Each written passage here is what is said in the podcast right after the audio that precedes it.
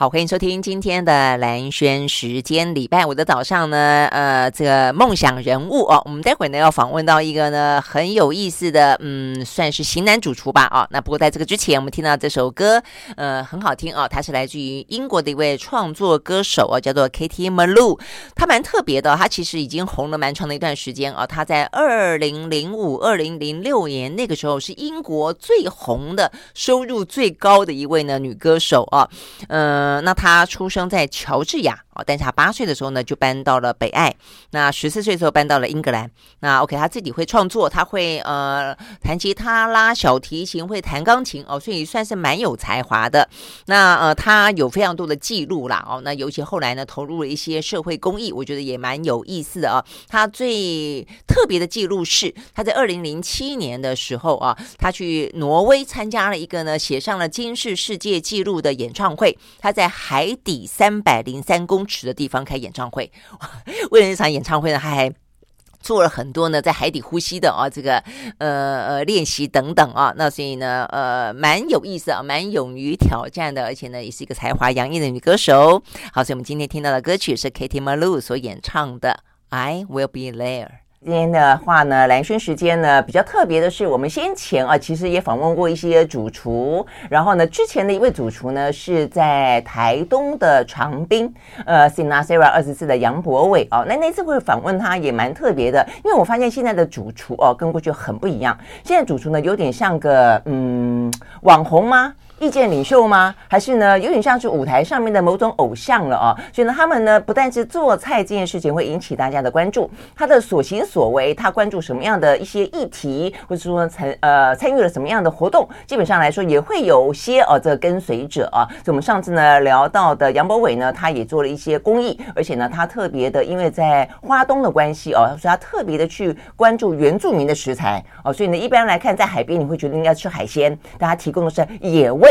山里面的菜等等等啊，那我觉得还蛮好玩的啊。那今天的话呢，在现场一样的邀请到一位主厨，呃，这位主厨的话没在那么远的地方了哦，比较近，在台北啊。那他最近这段时间呢，引起蛮多的话题。呃，那呃，最近的一个呢，就是他呃，也是参与了一个发起了一个公益活动，为毛小孩呃募款啊。那为什么呢？呃，菜煮的煮着呢，会煮到 毛小孩身上呢？哦，我们今天特别邀请到的呢。是在金华 B One 吧？哦，他呃，对 B One 嘛，哦，那呃，他有一个嗯餐厅叫做 Impromptu 哦，那 OK，我们在现场的是型男主厨李浩。好，各位观众好，是观众吗？还是听众？听众都有。好，来，俊姐 你好。对对对，OK，哎，现在大家都会叫你型男主厨是一定的哈。呃，现在应该每一个主厨都是型男主厨吧，所以还好了，我觉得都差不多，uh. 大家都还蛮有型的。哎，对，我觉得这是重点，大家都蛮有型的啊。这个长得帅不帅是一件事情，就大家都还蛮有型的。所以，哎，所以现在的主厨是不是他平常虽然像一般我们想象中的呃，在厨房，尤其像以前呃家庭主妇，我们的妈妈们都搞得这个蓬头垢 垢面的啊，这个呃非常狼狈的感觉。现在你们在厨房之前每天起床应该要先。Settle 一下，要要打理一下自己吗？会到这样子吗？也不是啊，但是因为现在呃，像我们形形态越来越多是 open kitchen，嗯，哦，所以那个是跟、嗯、会跟客人接触，所以把自己弄得干干净净在客人前面，这是我觉得是必要的。我也这样要求我底下的的的厨师们哦，他们有时候看到他们不弄头发，我觉得说你赶快把自己。弄得好看一点，因为你要跟客人接触这样子。哎，真的吗？因为刚刚讲到一个跟客人接触，因为现在的客人比较常，是偶尔偶尔，比如他吃到非常好的东西，他会有点像以前我们看到的欧美，他会想要跟主厨致意，都对不对？会，会想要见一见主厨。你你们会这样子吗？你你会愿意出来见客吗？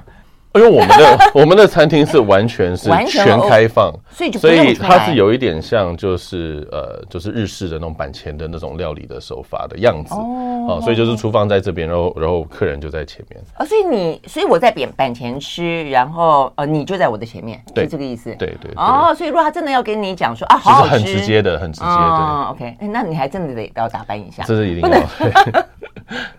好，所以，我我就说，现在的主厨哦，已经跟过去的形态很不一样了啊。所以你，你你你自己会怎么样子去看待这样一个主厨的角色？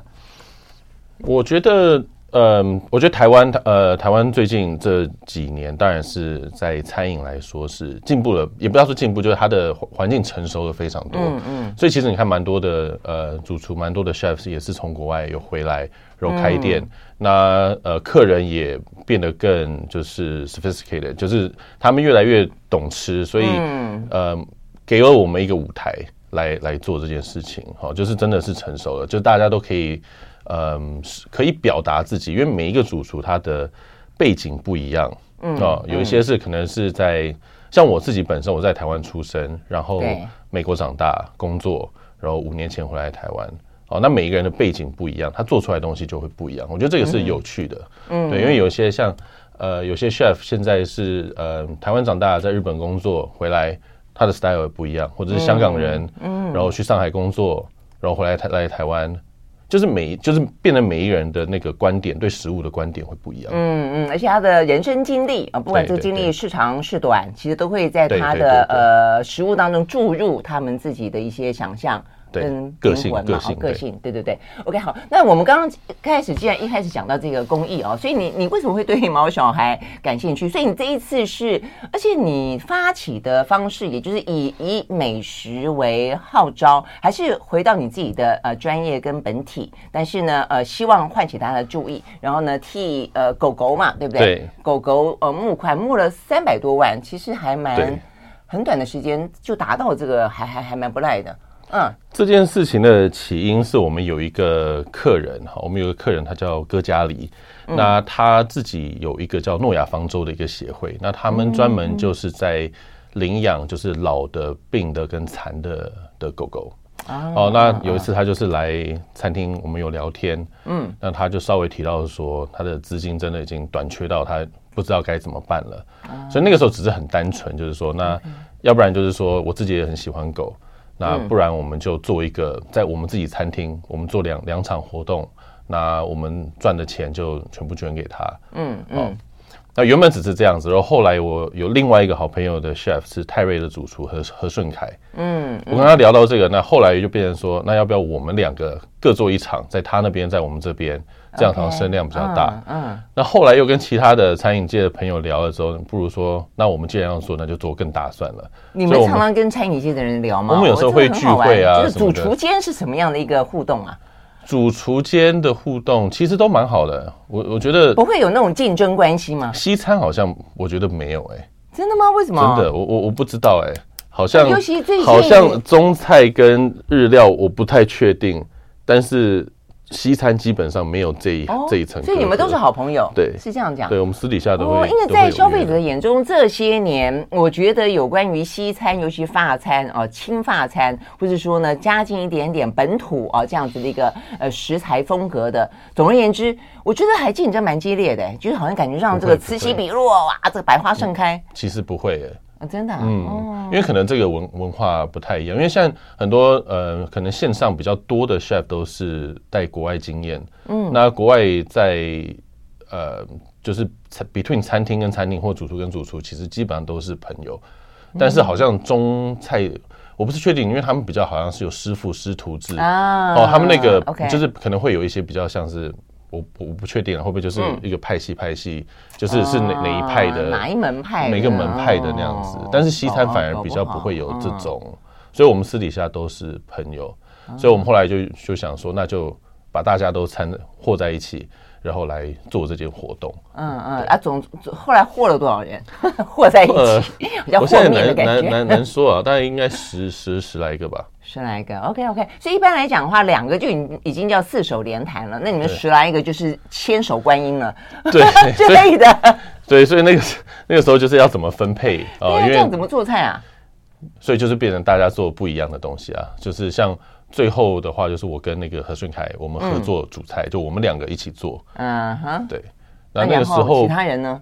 其他人就是有呃，比如说有一些像是开胃小点啊，然后有对冷钱、热钱，然后甜点啊什么等等的，然后甚至最后就是还有一个就是。呃，带着 to go 的一个袋子，那里面的礼物也是对哦，也是就大家分配不一样的东西。OK OK，啊，这个真的还蛮感人的哦。嗯，其实是还还不错。所以他们你们比较像是情谊相挺，还是这些人都喜欢毛小孩？呃，应该是说大家都想要做公益哦，大家都想做公益。OK OK。好，所以我觉得从这一点你会看到新新一代的啊，这个嗯餐饮业已经跟过去真的真的很不一样了哦。它不管是不是带进了更多更呃西化的形式，我觉得重点在于这些年轻的主厨，呃，其实已经成为某种大家想象中的。呃，置业了，就是说他这个置业事实上是可以被追寻的，而且呢，他这个梦想可以越做越大的，而且这个梦想不止在厨房里面，他可以跟呃社会呃产生更多的互动的啊。好，所以我们刚刚讲到呢，这个李浩他用这种方式啊，那让大家更注意到了呃美食的同时，也因此呢做了公益啊，这个呃三百多万元，哎，所以你那个朋友就很开心喽，诺亚方舟很开心啊，很开心啊，因为就是达标嘛，对，这样子可以，嗯、他他可以再烧几年。我不知道这个我就不清楚了，对对不对？希望希望够长了，希望够长，希望最少这一年是 OK 的啊！真的，真的，否则下次还要再再不要几手连弹了，对 不对？OK，我们先休息会儿，再回到现场。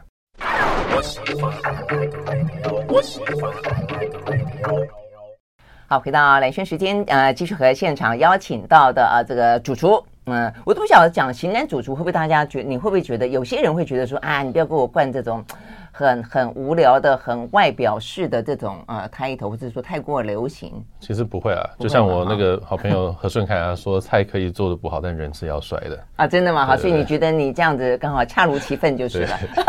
好，行在主厨李浩，OK，好，那我们刚刚讲到的就是现在的主厨真的还蛮不一样的啦哦。那呃，其实我觉得整个餐饮业对于开放式的接受更多的不同的形态的主厨，不同个性风格的主厨，我觉得也很不一样。比方说，你一开始回来，事实上是因为金华他们有了一个叫做 Test Lab 啊，就有点像是一个美味平台啊这样的概念，对，对不对？啊，所以你算是第一个受邀回来的。它的平台有点像实验性质嘛，Lab 啊。那所以嗯、呃，所以你你也是刚好那个时候因缘机会，你就想回来吗？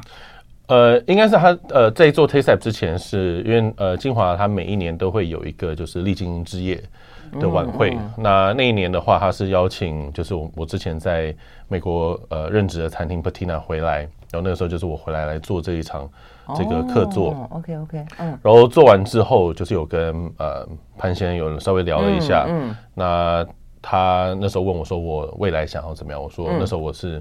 嗯就是在一个十字路口，我是想要开自己的餐厅，嗯，然后所以那个时候才会有说，那他问我说要不要先去，等于先来 Taste Lab 试个水温，嗯，来回来台湾。那那时候我也觉得说，看台湾的市场是可以回来的，嗯，对，在那个时候，大概那时候是五年五年前吧，嗯，对，然后后来呃，在 Taste Lab 做完之后，然后觉得金华呃，就整个整体的感觉我觉得不错，然后刚好他们有一个空间可以试出，所以那个时候就。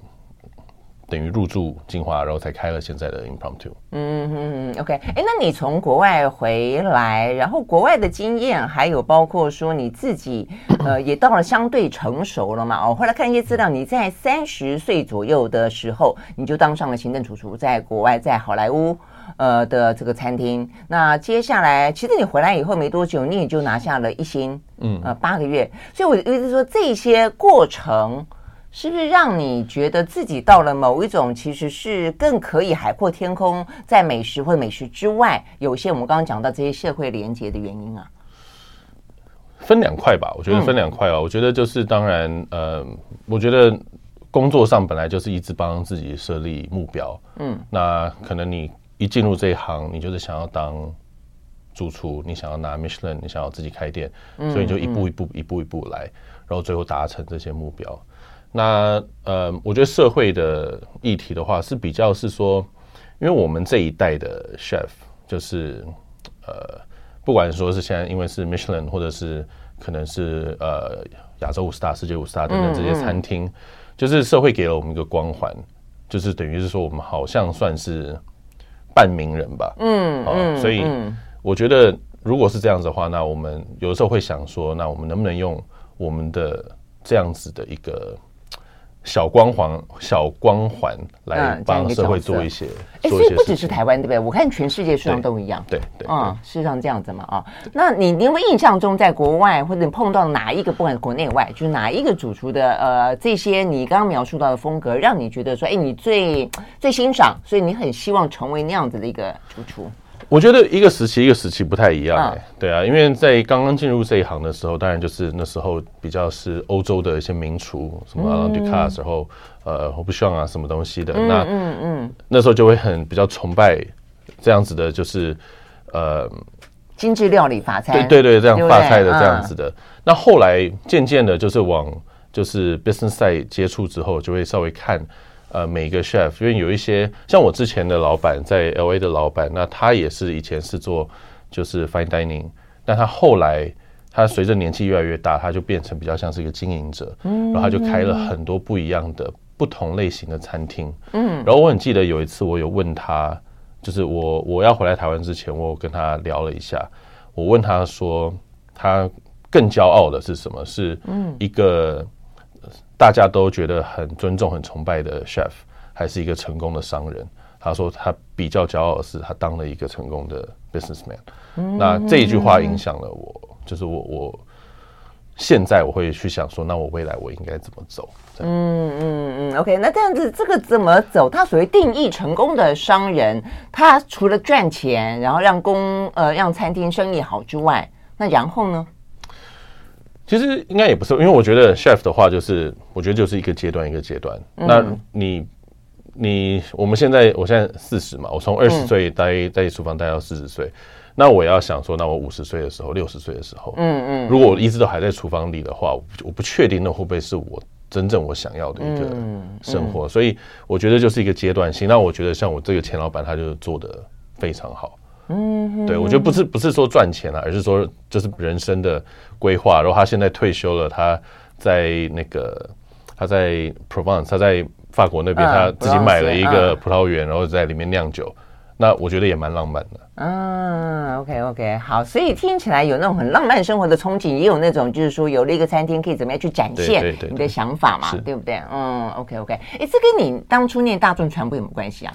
因为我后来发现你现在是念大众传播的，我想说哇，这个是什么样的一个经历？那你你是觉得大众传播毕业不太好混，所以 厨师厨师还是不好混，不是不好混，是。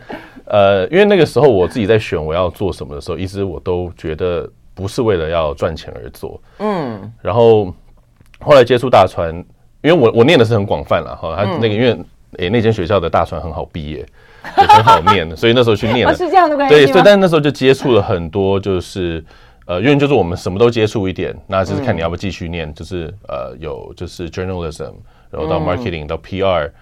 Advertising 都念，所以但那时候我最喜欢的是就是 journalism，对，因为我觉得记者是一个非常值得尊重的行业。嗯，好，谢谢谢谢，自己我自己也想贴。但是所以后来才想说，那那我就去做我另外一个喜欢的，就是后来就是想说去去做做厨师这样做菜。嗯嗯嗯，OK，好，我觉得每个厨师背后都有一些故事了哦，跟他的这个生命的轨迹实际上是有关系的啊。那为什么呢？呃，大众传播这个很很公众式的、很社会的，跟在一个厨房里面啊，这个很专注式的，会同时存在李浩的身上，跟他的背景有关。我们休息了再回来。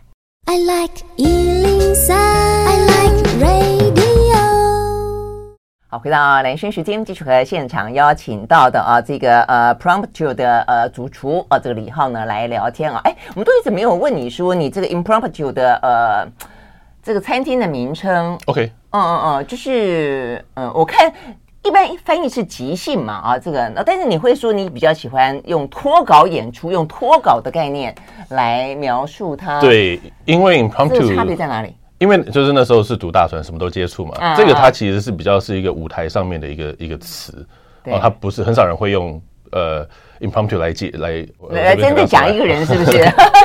一个就形容词形容一个人就是不是不是不是，就是因为他是他是就是说他是在舞台上面，他如果没有对着呃 follow 他的稿或者是 follow 他的 script 来做出的演出，嗯、那就是一个 impromptu 的一个表演，嗯啊。因为那个时候去，就是这个东西有接触到舞台啊什么的，嗯、所以那时候一直对这个字眼，我就觉得我一直都记在心上。然后，因为你喜欢 impromptu，你喜欢脱稿演出，对，对，就是没有，因为它没有被绑住，它是就是一种没有被任何规矩绑住的一个感觉。嗯、所以那个时候在开餐厅，想说要什么名字，就很自然的就用了这个我印象很深的这个字眼，所以就就要就要 impromptu。嗯，好，那加上我们。又是就是哦，就是我们那个时候应该是第一个或者比较前面在台湾是做就是全开放、全 open，、嗯、然后在客人前面的这个方式，嗯、我就觉得那个时候就觉得我不想被定义说我们是什么料理，因为一开始开店的时候就是很多呃，就是记者朋友们就会说你是要什么，你是什么料理，什么料理，就好像一定要说得出来，但我就说这就是我的料理，我没有。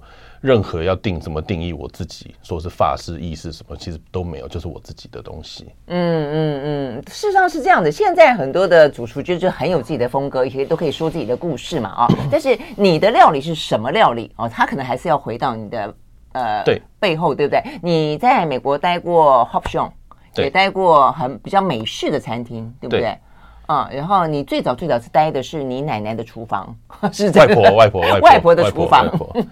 对，是怎么样的一个一路走来？因为我觉得你现在呈现的在盘子上面的东西，其实就是你自己每一个人的经历背景。那我自己是在呃台湾出生，然后我是在加州美国长大，嗯，然后工作就是在有 LA 到 Vegas 到纽约。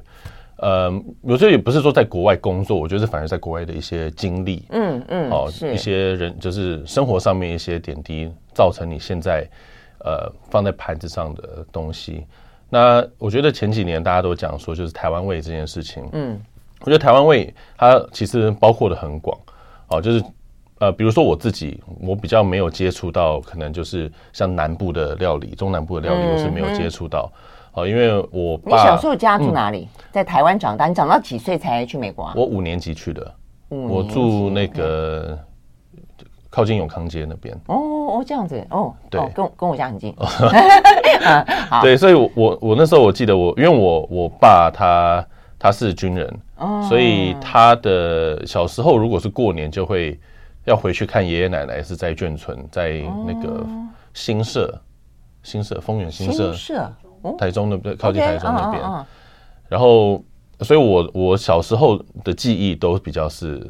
那边就会记得，像隔壁有一个奶奶什么，她好像过年就会挂什么腊肉啊、腊肠啊 那些东西的。所以，我我的印象比较是这个。然后，我妈妈她是广东梅县的客家人，但是她她的她爸妈就是我我的外公外婆是住在香港，所以我过年我不是去回我爸那边，就是去香港。所以我接触到的小时候就很就很就很融合。对对对，所以这些东西也是比较会在。我现在做的东西里面出现。，OK。那事实上，那后来呢？在在在国外长大呢？十岁以后在国外长大，他们给你的是什么？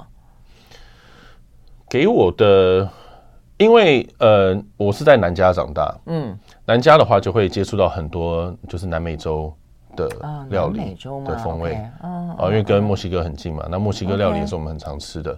然后再加上就是呃，加州算是一个。也是华人很多，日本人很多，韩国人很多，什么人都很多啊，啊！对，什么人都很多，越南人也很多。对，他就是很很多元，嗯，所以我们等于是很接触到，就是很直接的一些料理。因为我我觉得那边做的味道应该都蛮接近，就是他们蛮比较正统的一个味道。不管说是韩国，它的就像就是韩国城、中国城，然后小小小东京，然后就是小西贡。呃，等等的，你都接触到，因为他们都是都是，呃，都是，比如越南越南人都是住在一起，然后华人就住在一起，韩国人就住在一起，所以他们的味道就等于我们虽然是在就是加州长大，但我们接触到的文化是非常多面的，嗯，所以我觉得这个东西也很影响了我们。啊，真的吗？你小时候就会去这些地方吃吃喝喝？也会嘛，哈。会会。对。哦，OK OK。哎，所以为什么你会那边太无聊了？那边太无聊。所以吃饭是很大的一件事。啊，真的啊。哦，OK OK。我我看到那个有报道讲到说，你你小时候就是觉得厨房是一个很安全的地方，提供你安全感的地方，而且你看到什么泡沫红茶啦，看人家炸咸酥鸡啦，你就会很有。怀乡的感觉是这样子吗？没有，应该是因为小时候我在高中的时候，或者呃高中快毕业的时候，就是打工。那、嗯、那个时候就是很疯狂的开，在 LA 那边很疯狂的开，就是那些珍珠奶茶的店啊什么。然后因为那边又可以认识女生嘛，啊、就是有很多，就是很多很多。对对对，所以那时候就去打工。呃，但是你可以很明显的感受到，就是就我我那时候还是比较喜，因为他们后面会做什么咸酥鸡啊、鸡排啊什么，所以我反而我会比较有兴趣往就是厨房后面看，哦、看他们在干嘛。对，那后来不管说，所以在在南加州的华人那边，他们也也吃得到咸酥鸡哈。我、哦、吃得到，那边什么都吃得到，哦、真的。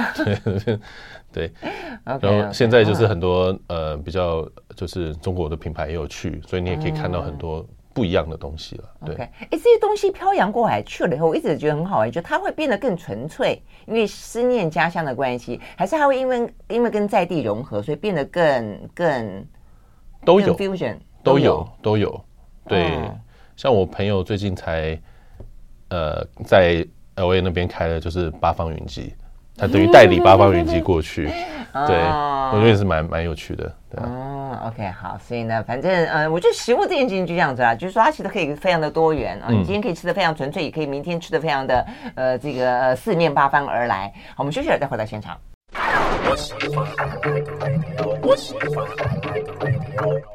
好，回到蓝轩时间，继续和现场邀请到的啊，这个呃，型男主厨李浩呢来聊天啊。那 OK，我们刚刚讲到，就是说从一个在异乡长大的呃小男孩啊，觉得呢呃跟在外婆的身边，然后在厨房里面啊是一个非常安全的所在。呃，慢慢慢慢的呢，呃，在钻进了厨房，也在里面找到了自己的成就感。哦，那现在的话呢，这个成就感对你来说，呃，你觉得？满足了吗？或者你找到的你想要呈现的形式，你觉得呃到了你想象中的那样子的一个状况了吗？因为比方说，我就在我就在想说，你十岁离开台湾，嗯，然后你三十几岁回到。对，台湾三十五上下。OK，好，那对你来说的话呢？假设我们说，实际上你你现在的料理也是非常的呃，就是 fusion，就是融合了很多呃，就是有发菜的形式，可能有更多的精致，应该这样讲，但有更多的你诠释中的台湾味，或者你诠释中的美食。那呃，我相信你十岁的时候离开台湾的时候，你认识台湾的食材并不多，或者你对台湾的呃食物的想象可能也。不够丰富，但长大之后回来，嗯，就是我觉得这个东西的落差你怎么补上的？或者说，因为有个落差，因为有个距离，所以你其实比别人更能够去挥洒，不会拘泥在所谓的台湾跟本土。对的，当然中间呃虽然很小缺，但中间当然还是因为我妈妈住台湾嘛，所以中间都还是会回来台湾看她。那嗯，嗯，所以对台湾的食物还算是没有到陌生。嗯，那我觉得回来台湾，呃，我觉得两件事情是比较有趣的。第一个是季节性。嗯，因为台湾算是一个季节没有分到很清的一个，呃，就是它它不是像，呃，以前像在纽约纽约，它就是冬，它那个春夏秋冬它分得很清，嗯，对对对，所以用的食材会有很大的区别区隔性。那台湾是比较海岛型，那所以呃，算亚应该算亚热带吧，对对，对，所以所以就是。嗯，可能我们冬天也不是很热，然后对，冬天不是很冷，对对对，夏天很热，然后秋天很短，对，所以能替换的食材大概算，在我我我自己初估大概就是两三成，那剩下的其实一年四季都差不多都买得到，所以等于我们每一次我觉得换菜，所以我觉得每次都是对自己一个挑战。嗯，那怎么说？就是说在在美国，你可以因为季节而换食材，对，因此就觉得很不一样。是，但在台湾，因为都一样，也没有到都一样了，但还是会有有一点点差别，一点点。海鲜会也是会有差别，但是国外的话，它会真的会分的比较清楚，就像是有一些动物它屠宰的时间啊，可能那那些都会都会有差，所以季节性它就是直接呃决定了你会用什么食材。是是，对。那我觉得台湾的话，就是你每次要去想更多。呃，但是我觉得有趣的地方是从开店到现在，等于我我们一年换四次嘛，嗯，那换到现在，其实你慢慢你也可以看到自己的成长或者自己心态的调试，就一开始会用的一些国外的呃一些想法会比较多，慢慢慢慢的你就会感觉这五年来你住在台湾，你也慢慢会被同化，不管说是在调味的进那个方式上面。到你呃，你菜的构想上面都会有调整，都会你可以感觉到那个时候你是刚从国外回来，然后现在的话你已经住在台湾一阵子，真的，就你自己可以感觉到一些细微的差别。那个差别最大在哪里？你举个例子。呃，我们以前在国外，它的调味的方式啊、呃，比较是就是我们油会下比较重，然后我们盐巴下比较重，酸会下比较重这些东西，然后但最后还是是和谐的。嗯，那呃现在的话，我我我会觉得会比较细腻一点点。啊。对，上次回哎七月的时候有回美国一趟，也觉得他们那边东西有点咸，所以真的吗？对，就是就是你自己的，你可以感觉到自己的那个味蕾有一点点的。OK，哎，台湾人是真的，就是越吃越清淡，这件事情是是真的，甜又不能太甜，啊，对不对？咸也不要太咸，油又要少一点。对，呃，健康味精吃太多了。你说现在吗？现在应该少一点了吧？没有，外面的东西味精下很重啊，真的吗？对，所以久了会被，久了会会会炖掉，而且不是炖掉，就是你会习惯这样子一个调味方式。对，因为像国外，因为西餐那种是不可能摆这种，不可能下什么鸡粉啊、味精啊等等的这些。对。所以现在还是哈，我以为现在少一点。路边的那种路边摊的多少还是一样嘛，啊，蛮重的啦，我觉得。哦，OK OK OK，好，好，所以你现在做的就比较细腻一点。哎，但是我觉得你做的一些菜哈，就是我也没有看你们最新的，就是先前我就上网去看了一些你们菜，我觉得有些菜还蛮好玩的。就是说，比方说，呃，一般来讲的话，会去嗯，就是去熟成的，像是什么牛肉啊。哦，那当然，现在有什么的鸭肉啊？嗯、你去熟成鹅肉啊？嗯，嗯，而且我看你的鹅肉还扮演不少的角色，又有什么鹅肉烤饭团，还有鹅片，呃，就鹅肉的什么，呃，就熟成的鹅肉，那切片等等的。所以为什么对鹅肉那么感兴趣啊？因为这个，因为台湾人吃鹅。对，然后这个，因为鹅是在国外是，我在在美国很少吃的，对不对？因为美国基本上没有鹅。我我好像没看过，我我不知道有没有，但应该是餐厅里面我从来没看过有用过。对，所以那个时候刚回来的时候，就是有用过几次，会觉得比较蛮新奇的那样子。对啊，就是台湾人很爱吃鹅肉哎哈，这这是蛮特别的。对，就是因为呃，我们通常都用鸭比较多嘛。对啊，对啊，那我觉得可以用鹅，我那时候就觉得蛮蛮好玩的。啊，对啊，哎，鹅鹅跟鸭肉吃起来有什么差别？鹅的味道我觉得重一点了。鹅的味道，那所以你需要去处理啊。然后它必须要 age 更久，因为它的它的它的那个肉质会比较韧一点。嗯，所以 age 完了以后就会比较嫩嫩一些。对对，一定要对，要不然如果直接处理的话，它呃，因为西餐跟呃中式有。它的基本上本质的观念不太一样，嗯，就比如说你去我们去吃像白斩鸡或者什么，它肉有弹性，这个是个加分的事情，嗯，但是西餐的话是这个是扣分的事情，因为西餐所有东西都是要要软嫩，哎，为什么？我不知道，这个就是一个本质，对不对？这就是一个本质，这是本就是本质上的一个差异。对，他们不太吃，喜欢 QQ 韧韧，对对，现在慢慢可以接受了，但不是在肉质上面。我觉得肉如果是西餐的话，还是必须就是，你这样讲就是软嫩，对，但是中中中菜就可以。哦，哎，嗯嗯嗯，是这样没错。哦，原来。所以它挑战的地方是我们要用这样子的一个食材，然后要做到西餐的一个标准，所以这个是比较呃挑挑战性的。嗯嗯嗯，我我觉得你那个烤饭团还蛮特别，你把那个鹅肉塞进饭团里面。对啊，我们我们做了太多这种有的没的东西，就是因为因为我因为我觉得在台湾，它呃它有有趣的地方是，我们的客人基本上都是本地客，嗯哼，好，我们的客人都是本地客，所以我们必须要有一些，对我来说啦，要有一些台湾的元素在里面，嗯，这个会比较容易构成就是有趣的环节，嗯哼，对，会吸引他。对对对对，会觉得有趣吧？就是说，就就是如果我们是，如果我们做的 twist，或者说我们的元素都是拿国外的，甚至就是呃，比如说中南美啊什么的，嗯，那可能一般的本地的人不见得会觉得那个特别有趣。但是如果你放入，就是他平常生活会接触到一些元素，那然后又用不一样的方式表现出来，对对对对对，我觉我觉得那样子是比较好的。你自己觉得最成功的尝试是什么？我也不知道哎、欸，还是都很成功，但是或者说 有成功有失败的都有，其实失败的比成功的多啊。失败的怎么办？自己吃进去？因为也没有，因为在试菜的时候，基本上大部分的时候都是失败的。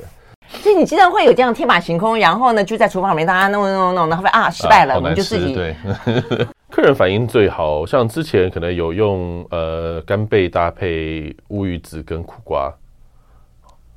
哦，嗯，对，这个是反应比较好。然后这个我的意思就是元素，就是像苦瓜，呃，像我们那时候是把苦瓜榨成汁啊，然后有两种啊，就那时候有先腌制苦瓜，然后把苦瓜榨汁啊，然后再把它的先过滤嘛，澄清，然后再下一些就是糖啊、盐巴、一些酸，好，然后把它做冷冻，然后把它刨成碎冰。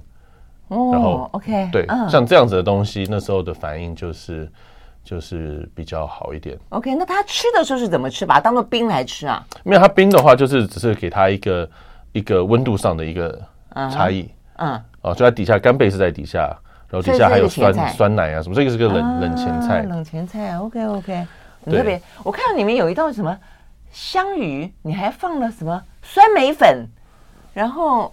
对，那时候那是一开，那是那是比较，那是比较一开始，那是我们开店的菜色，哦、就烤香鱼，然后跟花椒的 mayonnaise，然后红心芭乐，对，酸梅粉。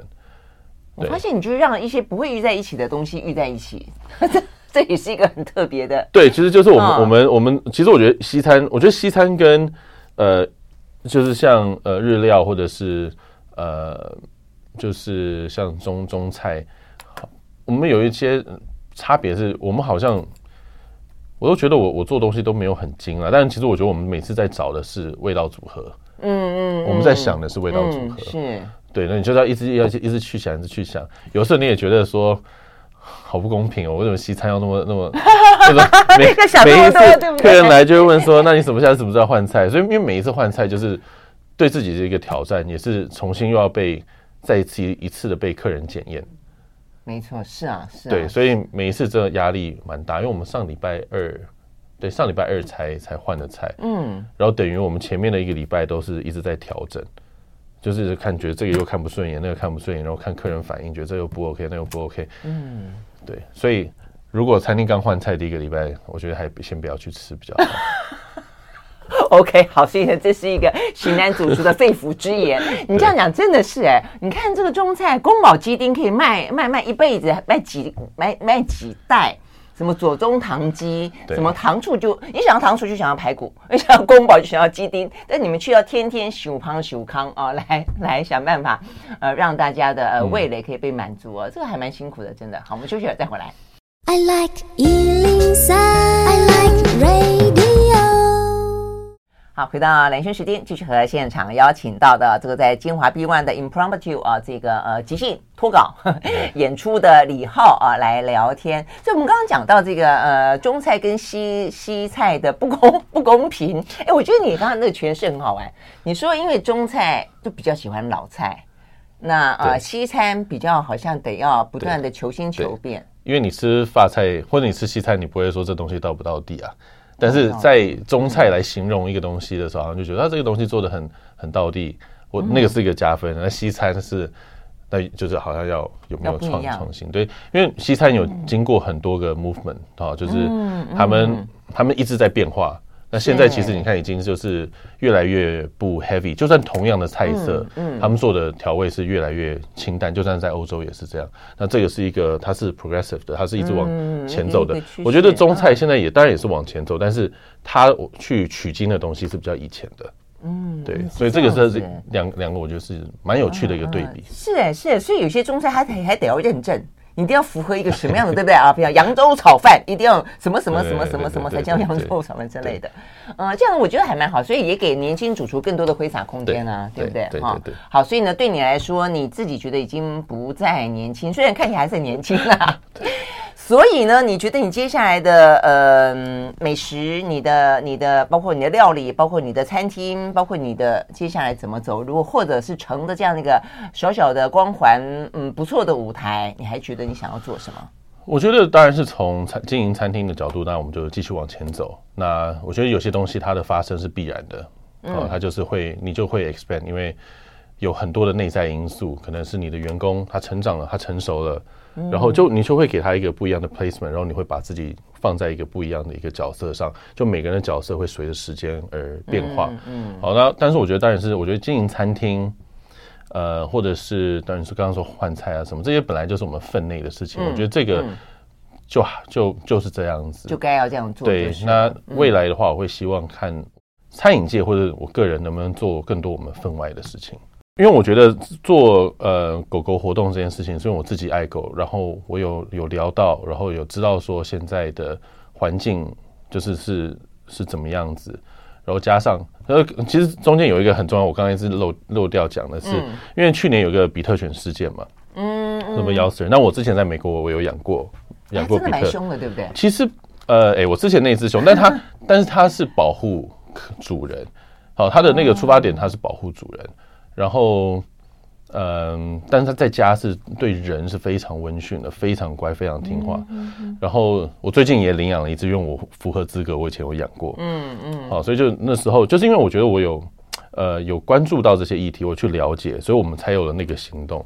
但是，呃，希望未来有更多的团体可以发生，让我们就是看我们到底能够为社会能更做些什么。因为我相信有更多的团体是。